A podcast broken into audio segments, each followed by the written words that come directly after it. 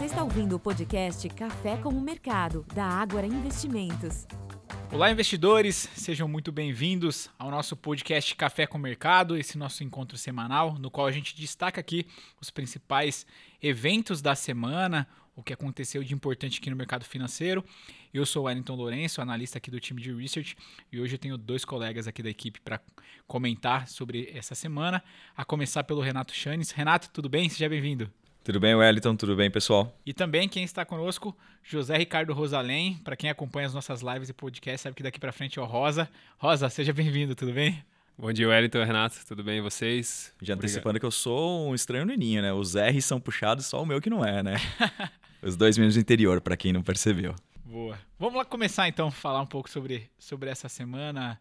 Renato e Rosa, e foi uma semana na qual é, o mercado se mostrou bastante positivo a julgar para os mercados externos depois da leitura de, de, dados econômicos nos Estados Unidos. Né? A gente é, caminha aqui talvez para um fim de, de, de, ciclo de aperto monetário por parte do Fed.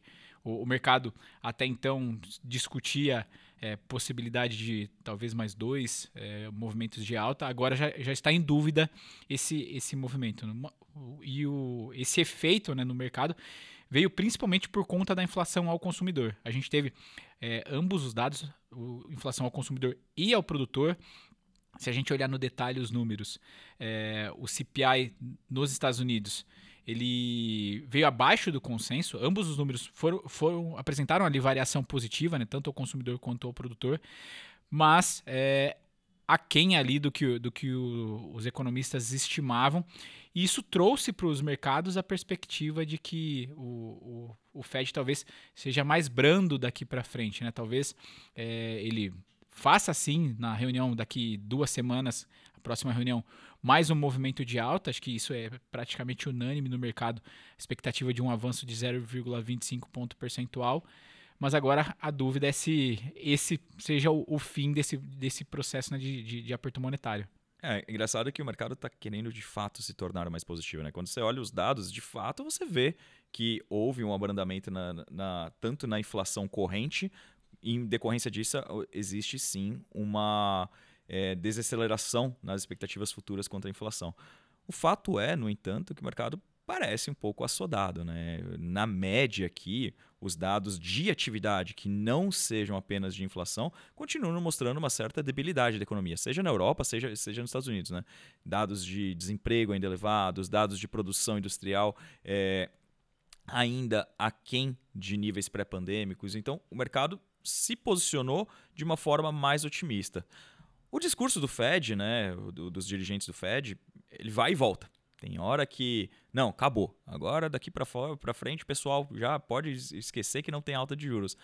Aí na, na, semana seguinte vem outro, vem alguém, sei lá, alguém de Richmond, vem de Nova York, enfim, qualquer uma do, do, das, das, distritais, né, um pouquinho diferente. O Fed lá, né, aqui no Brasil a gente tem apenas a figura do Banco Central, central de fato. Lá nos Estados Unidos você tem vários branches, né, você tem a figura de Nova York, você tem a figura de Atlanta, enfim. E, e as, as mensagens, elas são um tanto conflitantes eh, por vezes, né? Tem dirigente que está falando, jurando de pé junto, que, que acabou. E tem, tem outros falando, não, não, eu acho que ainda precisa de dois. O fato é que mesmo esses que falavam que precisava de dois aumentos adicionais, ainda eh, nessa semana já falaram assim, é, vamos acompanhar a inflação, talvez não precise. Então, todos esses motivos somados corroboraram sim para uma melhora na, no, no, mercado. Né? Então, é, existe esse assodamento, né? o mercado está mais otimista, mas agora a gente entra num período importante, porque é, começou nessa semana né, a temporada de resultados corporativos nos Estados Unidos. Então, se não houver uma melhora fundamental vinda da economia real, acho que esses níveis de valuation eles podem acabar sendo testados. Né? Na semana passada, a gente já havia comentado, inclusive foi uma publicação bem legal que a gente fez no, no relatório da semana passada, do Giro da Semana, sobre o quão dependente tem sido o desempenho dos mercados, sobretudo nos Estados Unidos, né? Quando a gente olha lá para o S&P 500, é basicamente sete empresas que seguram o valuation. Tirando eles, é, não são tão assim... É, proeminentes, se eu posso falar assim, o, o desempenho. Né? Acho que tudo isso está galgado na, nesses ganhos de eficiência relacionados à inteligência, inteligência artificial, que poderia trazer é, ganhos de produtividade e coisa do tipo. Eu acho que tem muita coisa já colocada no preço que não necessariamente vai se concretizar. Essa semana até eu, eu, uma, quase uma piada interna, né? Nós recebemos a notícia de que a, aquela inteligência artificial do Google entrou em formação aqui no Brasil. E aí eu falei assim, ah, vamos facilitar a nossa vida, né? Vamos fazer um resumo da semana, né? Eu pedi para a inteligência artificial, falar assim, ah, me cite os principais acontecimentos da semana entre o dia, deixa eu ver aqui no calendário para não deixar mentir, do dia 10 de julho ao dia 14 de julho de 2023. A inteligência artificial falou assim: fui treinada até 2021. Então a gente tem ganhar uns dois aninhos aqui de folga, né? Deixa ela aprender um pouquinho mais. Até lá a gente tem que continuar trabalhando. Eu lembro que citou o avanço da variante Delta, né? Só para dar um exemplo aqui. Ficou da... parada no tempo, né? Então a, a inteligência humana, nesse caso, ainda está sobrepondo a inteligência artificial. Mas por, que... por enquanto, o nosso emprego tá, tá salvo. Tá garantido. Só fazer um comentário, provocar até uma discussão aqui pelo que o Renato comentou, o mercado de trabalho nos Estados Unidos tem se mostrado mais resiliente, né? Isso era um dos riscos que o Fed previa, justamente para a convergência dessa inflação para próximo da meta. E a inflação tem convergido, mas o mercado ele ainda segue sustentado, é, se sustentando, né? Desemprego muito baixo, uma geração de vagas muito forte. Você acha que essa dinâmica ela não favorece a, a busca por ativos de risco, sugerindo que a inflação pode vir a convergir sem que tenha um, nenhum pouso, a economia dos Estados Unidos volte a crescer é, sem a necessidade de entrar necessariamente numa recessão? Tá, é uma discussão boa, assim, de verdade, é uma discussão boa, né? Porque é, é, é contra-intuitivo esperar, né? Que os empregos continuam subindo, os dados de empregos, o salário médio continua subindo, ou seja, a renda das famílias continua crescendo, e a inflação está desacelerando. Então, assim, poxa, a inflação não está sendo impactada pelas pessoas ganhando mais. Então ela vai aos poucos é, começar a desacelerar. Então, aparentemente, aquele cenário mais hipotético de todos, né? Para quem se lembra, a gente fez aquele exercício lá de é, landing, no landing, hard landing, né? É, ou seja, pouso suave, pouso forte ou não nenhum pouso. Aparentemente, o cenário mais hipotético de todos, né? Que o avião não desceria é o que está se concretizando, né? É um negócio muito Vai continuar curioso. voando. É, é, acho que é nessas horas que entra a, a, a, famosa frase lá do, do Warren Buffett, né? De nunca apostar contra, contra, contra a América, né? Os Estados Unidos têm uma economia muito dinâmica, né? Então, é, apesar dessa, dessa dinâmica muito forte do mercado de trabalho, aparentemente o que está se sobrepondo a ela é esse ganho de eficiência. Eu acho que não dá para colocar na conta inteligência artificial ainda, né? Até porque eu acho que brincou agora, ela não é uma transformadora do ponto de vista de eficiência no curto, no curto prazo. Eu sou muito comprado com a tese de, de inteligência artificial, diga-se passagem. Mas no curto prazo não é isso que tá, tem feito a economia americana ser mais, ser mais dinâmica. Deve ser algum ou, um outra coisa que trazendo isso à tona. E aqui no meio dessa discussão me veio uma coisa à cabeça, né? Pensando nesse, nesse movimento de desaceleração da inflação, é, pra, para esse mês de junho, é, o principal peso no avanço da inflação foi a habitação, que foi um, um, segmento que naturalmente vem sofrendo lá nos Estados Unidos, porque você saiu de uma taxa de juros de zero para os níveis atuais, né, na, na, faixa, no intervalo de 5 a 5,25, então é, custo né, de, de crédito é, subiu bastante lá e chama atenção que 70% do aumento do CPI deste mês, essa variação positiva de 0,2 em junho, 70% veio de habitação. Então, é, é, um setor que vinha sofrendo e, e, meio a esse cenário ainda de juros altos, tem dado algum sinal de, né, de, de recuperação. Né? Uma vez que está pensando em inflação subindo, é, preço dos imóveis tendo, tendo recuperação, né? Então, é, chama atenção. Eu acho que esse cenário que o, que o Renato desenhou aqui de, de um voo que não interminável, talvez a gente uh, assistam algo nesse sentido ainda nos Estados Unidos, né? Pensando esse, esse atual ciclo. Guerra nas estrelas, né? Nunca, nunca acaba o voo. Mas é, acho, acho, que assim, independentemente de, de estarmos positivos ou negativos, é, vamos aproveitar. É, acho que quem está nos ouvindo, né? É, é, é, foi até o, o, cenário que a gente descreveu na semana passada, né? Se você ajusta a bolsa, tirando esses, esses múltiplos muito altos de Amazon, Facebook, eh, Meta, enfim, essas empresas, empresas que subiram, que carregaram a, a bolsa americana nas costas, são empresas de múltiplos nas alturas, né? É papel que trada com 100 vezes múltiplo PL, né? Então, é, isso deu uma mascarada no valuation do, do, do, do Ibovespa, do, né? S&P 500. Um dia a gente vai ter o Ibovespa com 500 ações, Não, esperem. E, e, acho que dá para só fazer um adendo aqui, Renato. É, acho que esse, esse efeito de tecnologia fica muito evidente quando a gente olha o desempenho da Nasdaq. Né? A Nasdaq avançou, é, é o principal destaque no ano, é, em bull market há alguns meses já, é, e acho que ilustra bem esse, esse efeito da, da, desse, é, da inteligência artificial e desse avanço de tecnologia. É que agora, falando para o S&P, basicamente esse avanço está muito pautado também em tecnologia. Exato. Acho que o meu ponto aqui é, vamos aproveitar. Assim, o mercado está subindo, eu não vou ser a voz contrária e falar assim, não, vai, vai, vai dar tudo errado. Mas, gente, é, é aquela famosa canja de galinha, nunca fez mal para ninguém, né? Você não precisa pular de cabeça. A gente entende que uma exposição faça muito sentido, sim, dentro de um portfólio equilibrado. É, para você que já montou a sua diversificação doméstica, começar a olhar para outros territórios pode fazer sentido. Mas nunca esquecer proteção, principalmente em momentos como esse. Né? Quando o mercado se torna altista, né, se torna positivo, é ali que, a, que o guarda-chuva fica mais barato, né? No dia de, no dia de chuva, o guarda-chuva fica mais caro. Então, aproveitar esses momentos para fazer operações se, se expondo aos Estados Unidos com proteção. É, existem N formas de fazer aqui, nem vou entrar no detalhe disso.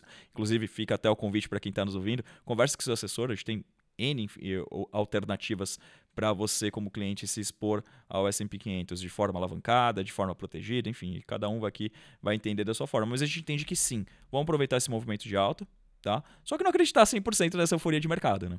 Boa. É, e olhando para outros mercados, Renato, você falou assim, né, para aproveitar o que se tem no mercado, o, se a gente julgar o, o, desempenho chinês nesse começo de ano, começo de ano, nesse primeiro semestre de ano, é, acho que né, o mercado tem se decepcionado quando, quando olha para a China, né? E essa semana a gente teve a, a balança comercial chinesa e novamente foram uma série de números ali é, abaixo das expectativas. Quando a gente olha para exportação, ela acelerou na queda para 12,4% na variação anual.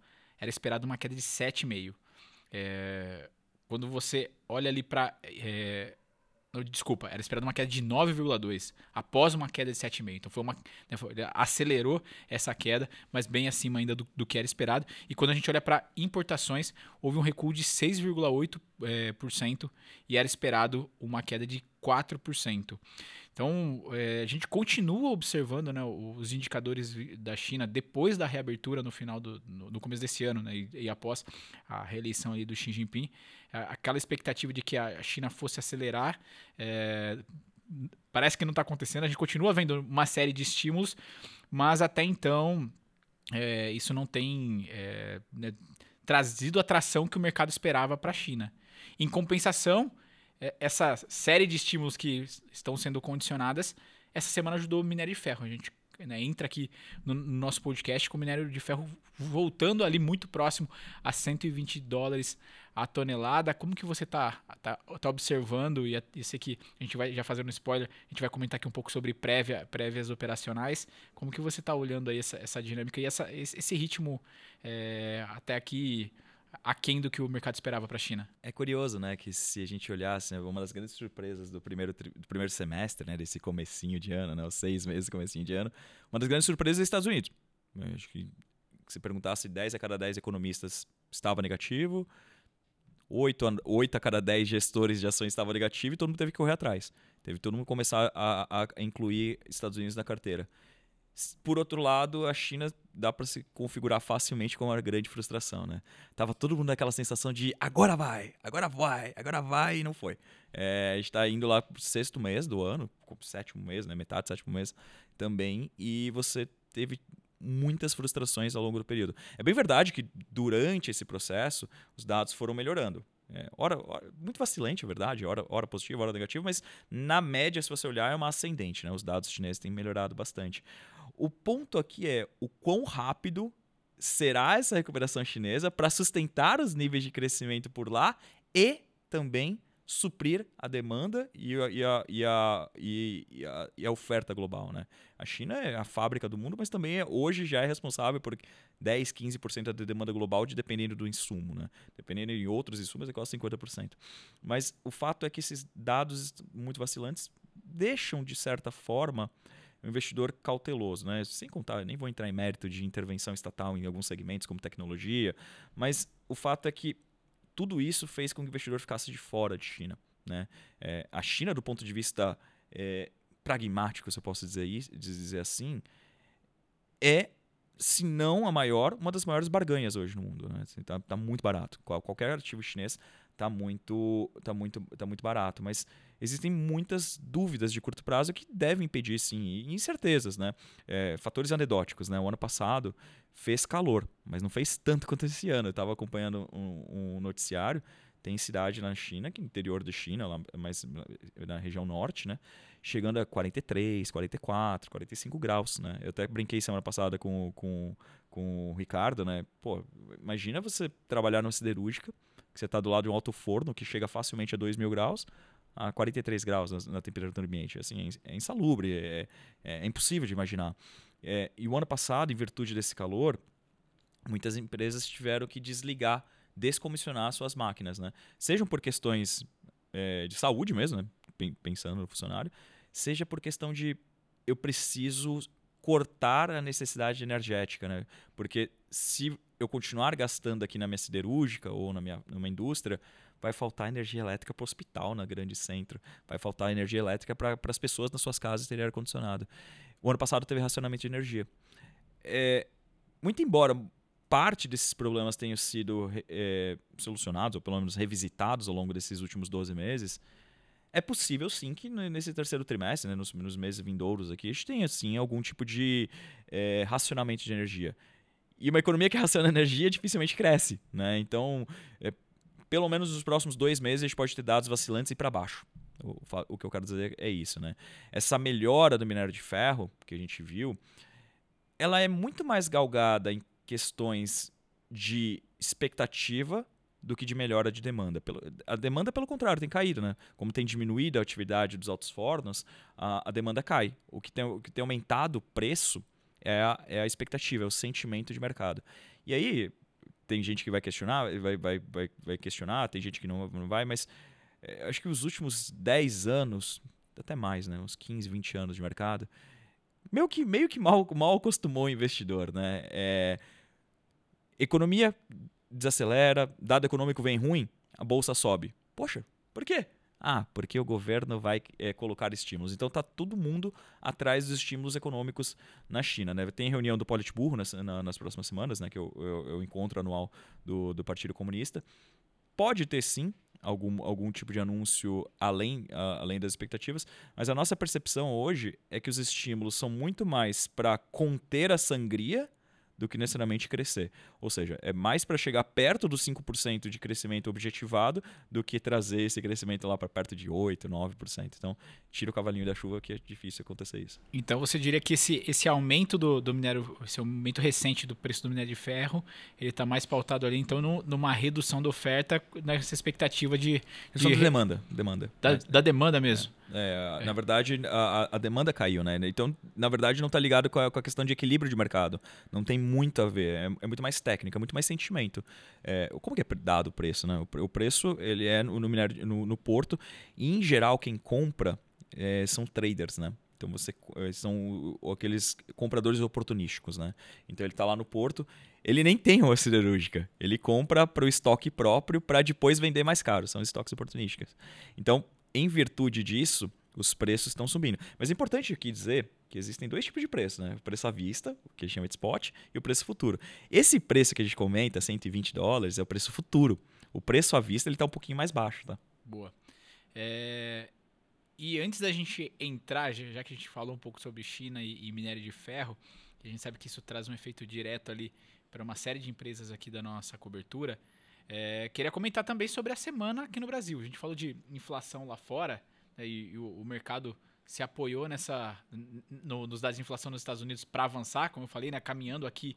Uh, a gente está no meio do, do, do, pregão de sexta-feira, mas caminhando para ser a melhor semana para as bolsas internacionais desde aí meados de março. É, e, e, foi pautado nesse movimento mesmo de, de expectativa de que o Fed seja mais brando. No Brasil, a gente também teve dados de atividade e o, IPCA do mês de junho.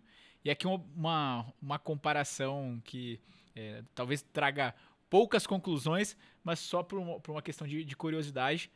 Há muito tempo que a gente não, não chegava a um nível de inflação comparado Brasil e Estados Unidos, que o Brasil tem a inflação no acumulado ali do ano maior do que a inflação dos Estados Unidos. Né? Depois de todo aquele período que o Fed vem eh, fazendo né, esse, esse ciclo de aperto monetário, enfim, a gente chegou a um, a um momento no qual a inflação de 12 meses está um pouco maior é, aqui no Brasil frente aos Estados Unidos. Mas não necessariamente a gente está falando que a inflação aqui está é, tá uma inflação é, descontrolada, né? Ela vem desacelerando. A gente, inclusive, veio abaixo do centro da meta com, a, com essa queda do mês de junho. Hoje, a deflação, é, a deflação, que a gente viu no mês de junho foi de 0,08%. Era, é, ela foi um pouquinho maior do que a projeção, que era de 0,06%. É, e também menor do que, do que era. É, na verdade, essa era a nossa projeção e maior do que era previsto pelo mercado, que era de 0,1%. No ano, o, esse PCA ele acumula uma alta de 2,87 e em 12 meses ele ficou, ele desacelerou de 3,94 para 3,16. Ou seja, né, agora se a gente olha para o IPCA nos Estados Unidos, em 3 em 12 meses e aqui no Brasil em 3,16. Então, a gente está 0,16 aí acima do, do, dos Estados Unidos nesse momento em termos de, de inflação. Mais coerente, né, frente ao histórico dos dois países. Mas é interessante a gente aproveitar esse assunto e falar sobre juros nas duas economias. É, muito se tem questionado se faz sentido o Brasil sustentar uma taxa de juros tão alta, um juro real tão alto, tendo uma inflação já muito próximo da meta. Mas é importante sempre considerar o diferencial entre juros no Brasil e nos Estados Unidos. Uh, historicamente, por conta da situação fiscal, o Brasil tem que pagar um prêmio vis-a-vis -vis os juros americanos. Né? Então, esse gatilho de corte de juros dos Estados Unidos reforça essa expectativa nossa de início de ciclo de corte aqui no Brasil também. É, antes disso acontecer, simplesmente porque a inflação nossa convergiu para a meta, seria difícil a gente ter um cenário como esse. A gente tem que continuar é, premiando o investidor com, com upside, né, com uma taxa maior do que a do mercado americano, isso para sustentabilidade natural, tanto de fluxo de investimento de investidor estrangeiro, controle do câmbio, né? Isso tudo é importante. Então, é algo que, que tem convergido, né? Praticamente os, o início do ciclo de corte das duas economias vai ser muito próximo. Acho que o Brasil começando antes e os Estados Unidos logo em seguida, né? Mas uma coisa com certeza depende da outra. Né? E que prêmio, né? A gente tem o maior juro real do mundo aqui. É, é, é natural que muita gente venha é, procurar esse tipo de rentabilidade nos, nos, nossos mercados. Mas o movimento ao contrário também acontece, né? Que é, poxa, todas as incertezas prejudicam a minha precificação. Eu vou migrar para mercados onde eu não tenha tanta essa influência de, poxa, noticiário positivo, noticiário negativo, deixa eu ficar numa economia um pouco mais estável aqui, que melhor. E esse, essa semana a gente teve um exemplo muito claro disso, né? Com a JBS, né, Rosalim? Sim, a, a empresa anunciou a proposta de listagem dupla, né, de trabalhar no mercado norte-americano. Pensando mais do lado micro, a, a, leitura a princípio é positiva por conta de tanto melhora em termos de governança, a exigência do mercado americano é maior, então isso exige é, vai trazer para a empresa assim, um senso de responsabilidade relativamente é, importante para o investidor minoritário como um todo, mas também para dar luz. Né? A gente vê a JBS negociando a múltiplos bem significativamente inferiores aos pares norte-americanos, e esse gap tende a se fechar à medida que a empresa estiver concorrendo, vamos dizer assim, em níveis de igualdade, em níveis de qualidade com esses demais pares. Então, é um fator positivo que deve destravar um valor, na nossa opinião, significativo para a empresa. E deixa eu pegar um gancho aqui no que o Rosalim sinalizou sobre início de corte de juros, que é sinal para que o Banco Central comece a cortar juros, os dados de atividade da semana. Se a gente olhar para volumes de serviço e vendas no varejo, volumes de serviço avançou 0,9% na variação mensal, após ali uma, uma queda de 1,5 na leitura anterior. Esse avanço de 0,9 veio bem acima da expectativa, que era uma alta de 0,4.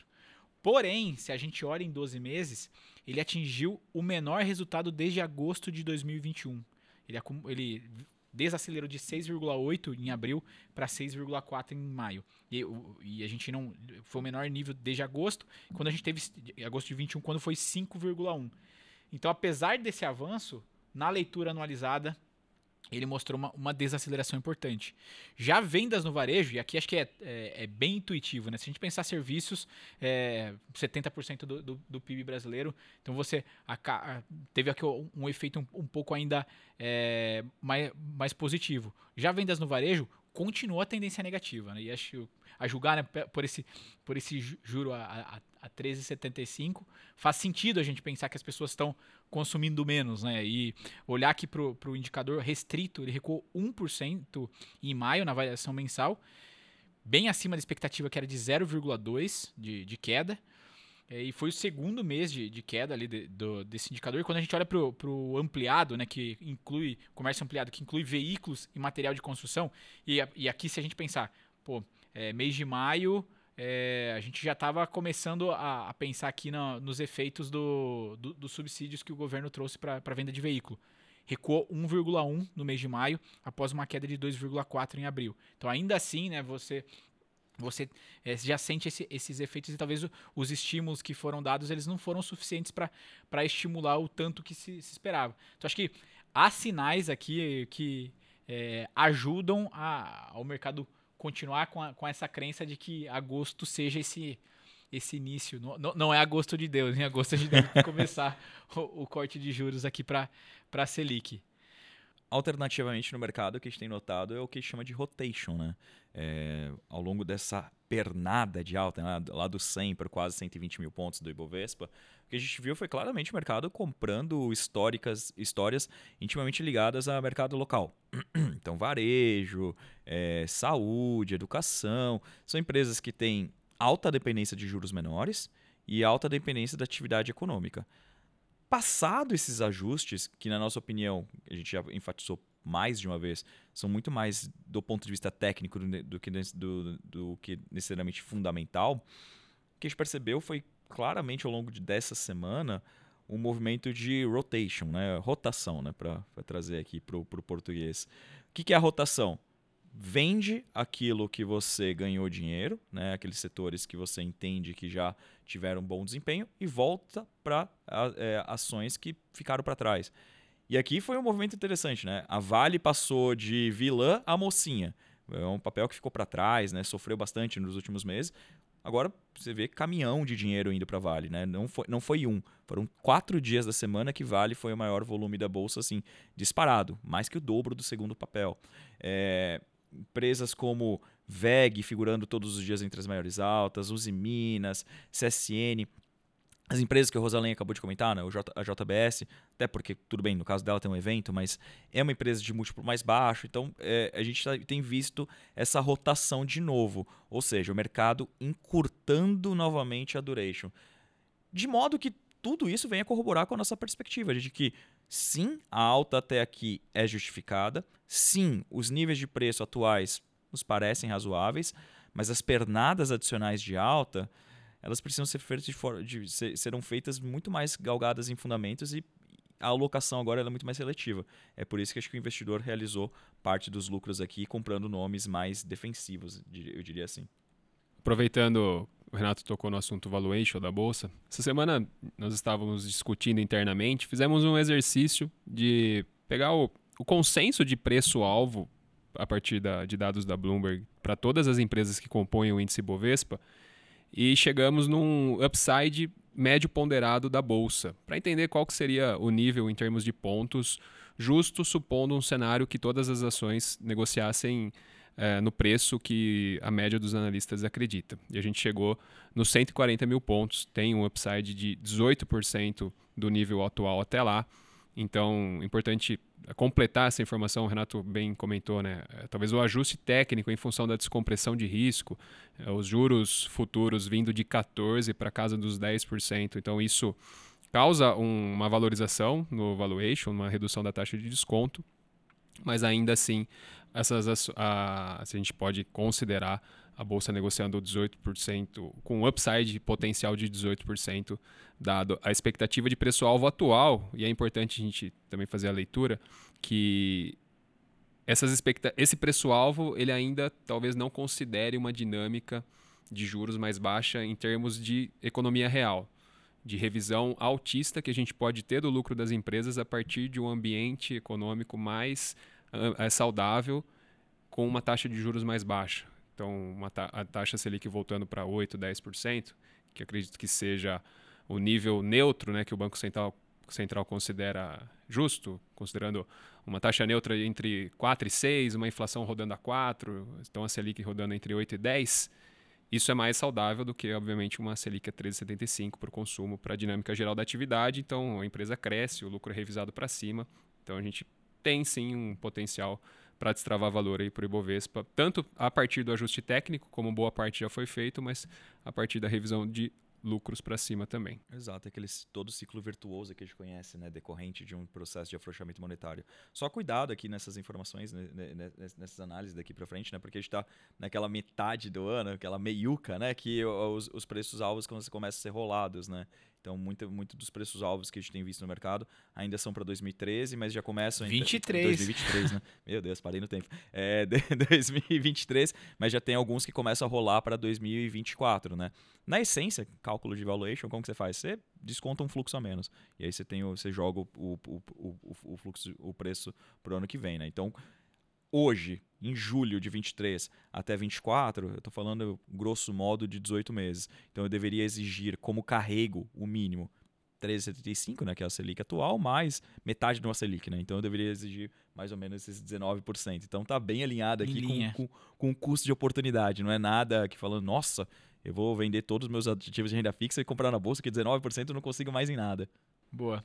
É, e acho que agora a gente pode caminhar aqui e aproveitar a agenda que, que se aproxima. Né? A gente vai começar é, a, a falar menos de Fed na semana que vem, porque eles provavelmente entram no período de silêncio. Não li lugar nenhum a respeito, mas a julgar que a gente está duas semanas da, da, da próxima decisão de política monetária.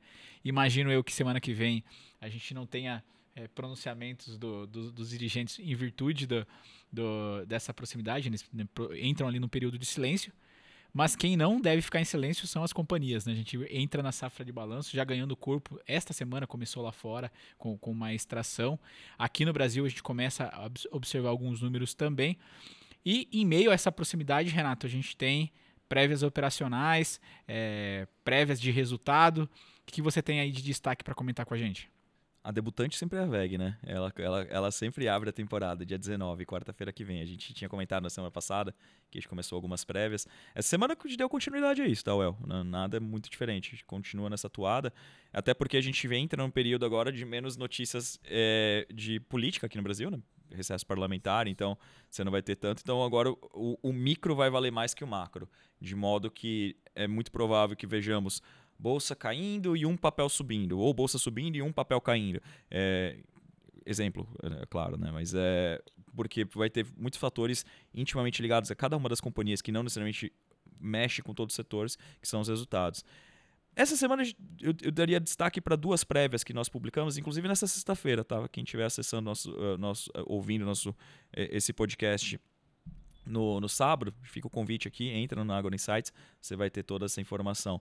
Mas nós divulgamos a prévia do setor de siderurgia e mineração e também de papel e celulose. Não vou dar spoiler aqui, que tem muita coisa para falar, mas de maneira sucinta, na siderurgia e mineração, a gente vê que o impacto dos preços mais baixos dos commodities ele vai ser bastante evidente. Então, por exemplo, os em Minas vai ter uma queda muito forte em termos de geração de caixa, seguida da CSN e por fim da Gerdau, mas ninguém vai sair leso. Mas o grande destaque do período vai ser a Vale. Por vários fatores. Né? Primeiro porque um trimestre o primeiro trimestre foi muito feio, né? foi muito ruim para a companhia. Então, ela cresce sobre uma base mais fraca. E segundo, que ela conseguiu melhorar o mix da composição. Né? Então, é, ainda que o minério tenha caído, como o minério da Vale ele se tornou mais rico ao longo do trimestre, né?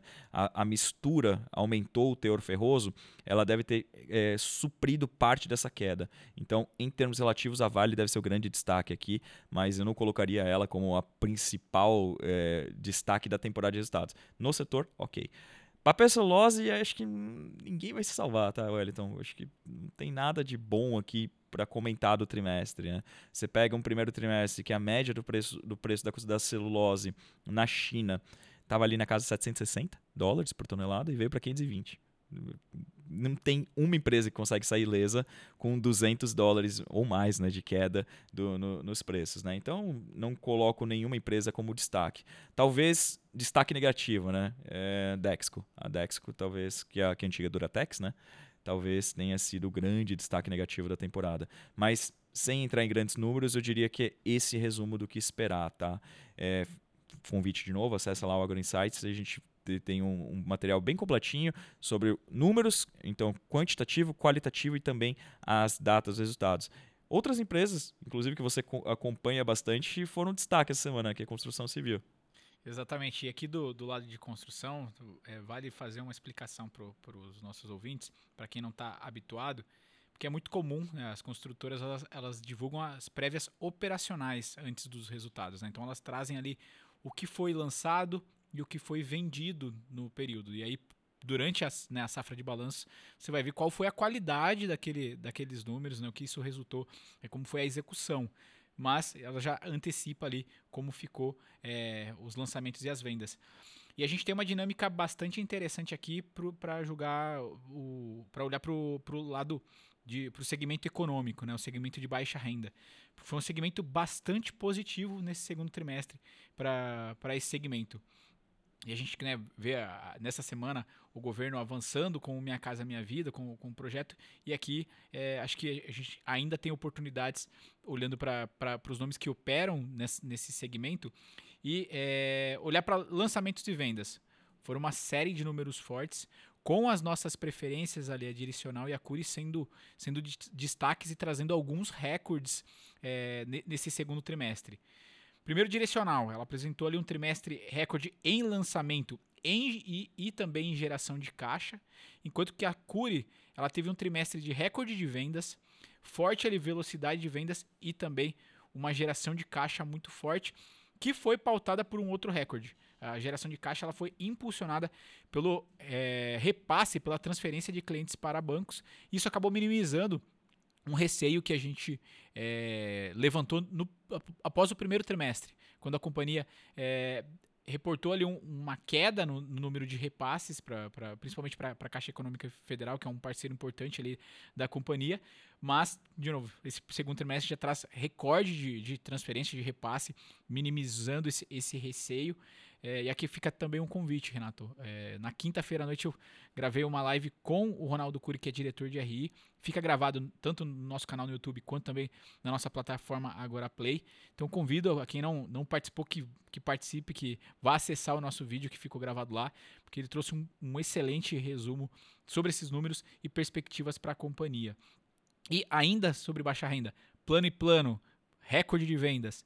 A tenda, que passa por um processo de turnaround, né, vem é, melhorando sequencialmente trimestre a trimestre, mas ainda num cenário é, de, de, muito trabalho a ser feito, também teve vendas robustas.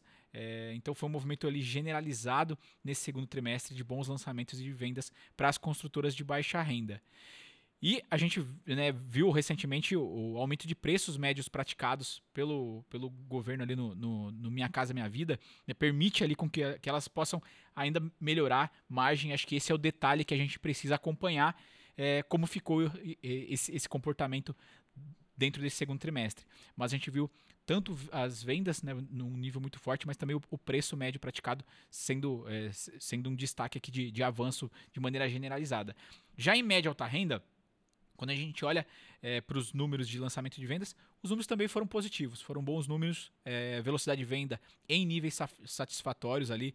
É, se a gente pegar Cirela e Even como referência, velocidade de vendas acima de 40%. Já ainda nesse universo de média alta renda, a Mitre teve um trimestre de lançamentos é, mais tímido. Ela lançou apenas um empreendimento, um valor geral de vendas também tímido, algo pouco mais ali de 100 milhões de reais. Mas se a gente considera o primeiro semestre da Mitre como um todo, ela teve também vendas e volumes no, é, e um volume de desculpa vendas e volume de lançamentos também no, num nível forte.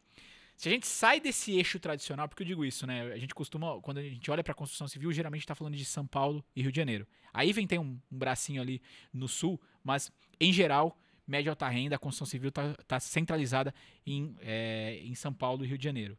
Se a gente sai desse eixo tradicional e olha para a Moura do B, que é uma outra empresa da nossa cobertura, ela tem foco de atuação do Nordeste e tem uma operação um pouco diferente dos pares ali também, porque ela, além de fazer a, a incorporação tradicional, que é o que a gente, todo mundo conhece sobre construtoras, né? Você vai lá, compra o terreno, desenvolve um empreendimento e vende os imóveis. Ela não faz somente isso, ela tem um, um modelo de negócio que ela chama de condomínio, que, basta, que basicamente ela é uma prestadora de serviço. Tem outros investidores por empreendimento, eles contratam a, a Moura do B para fazer esse empreendimento. E ela mostrou ali uma desaceleração, é, uma tendência de desaceleração no ritmo de vendas, na velocidade de vendas. E esse, e esse movimento ele foi, acho que, foi um reflexo de um mix operacional é, mais direcionado aqui para incorporação tradicional e menos para condomínio. E, porém, quando a gente olha para lançamento e vendas, também foi um movimento sólido aqui para a Moura do B.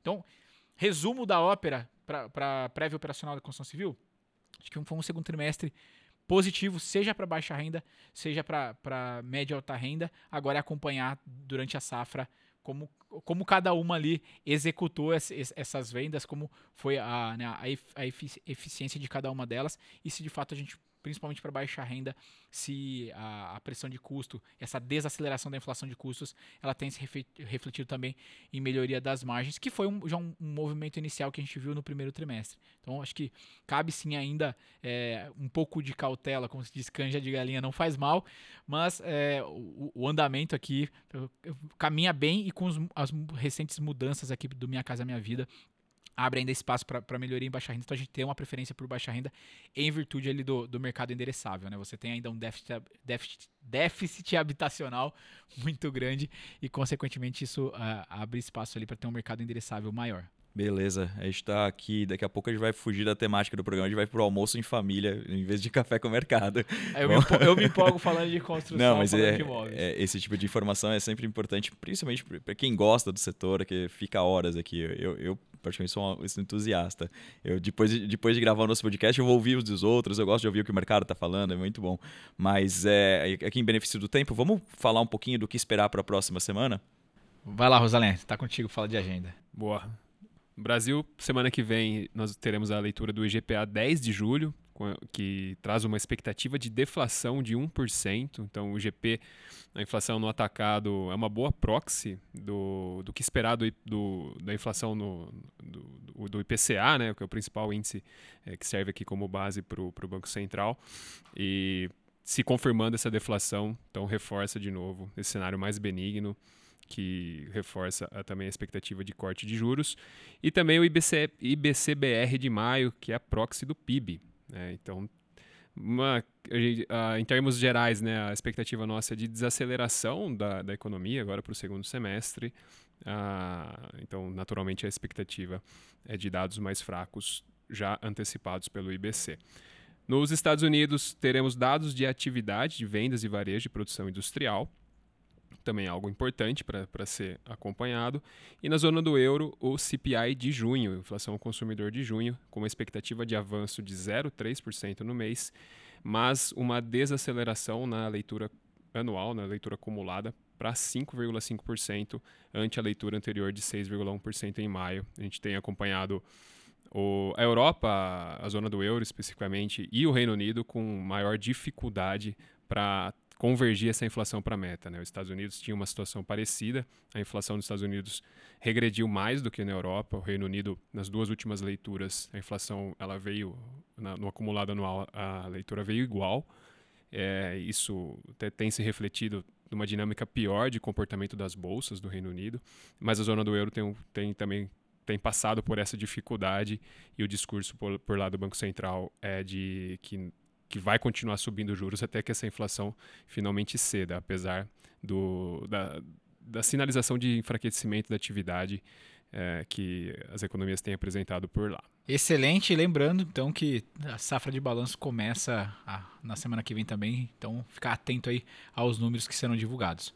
Bom, queria agradecer a vocês ouvintes que nos acompanharam até aqui e agradecer a parceria de vocês, a presença de você, Renato. Obrigado, obrigado, Rosalém. Obrigado, Wellington. Obrigado, Rosa. Até a próxima. Valeu, gente. Até mais. Até a próxima. Valeu, pessoal. Até a próxima.